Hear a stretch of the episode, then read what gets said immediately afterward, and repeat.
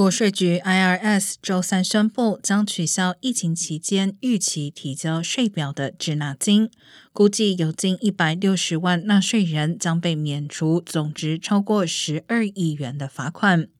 该机构将在九月末之前自动对大部分费用进行返还或减免。纳税人只要在二零二二年九月三十号之前提交二零一九年和二零二零年的预期税表，都可以符合本次豁免资格。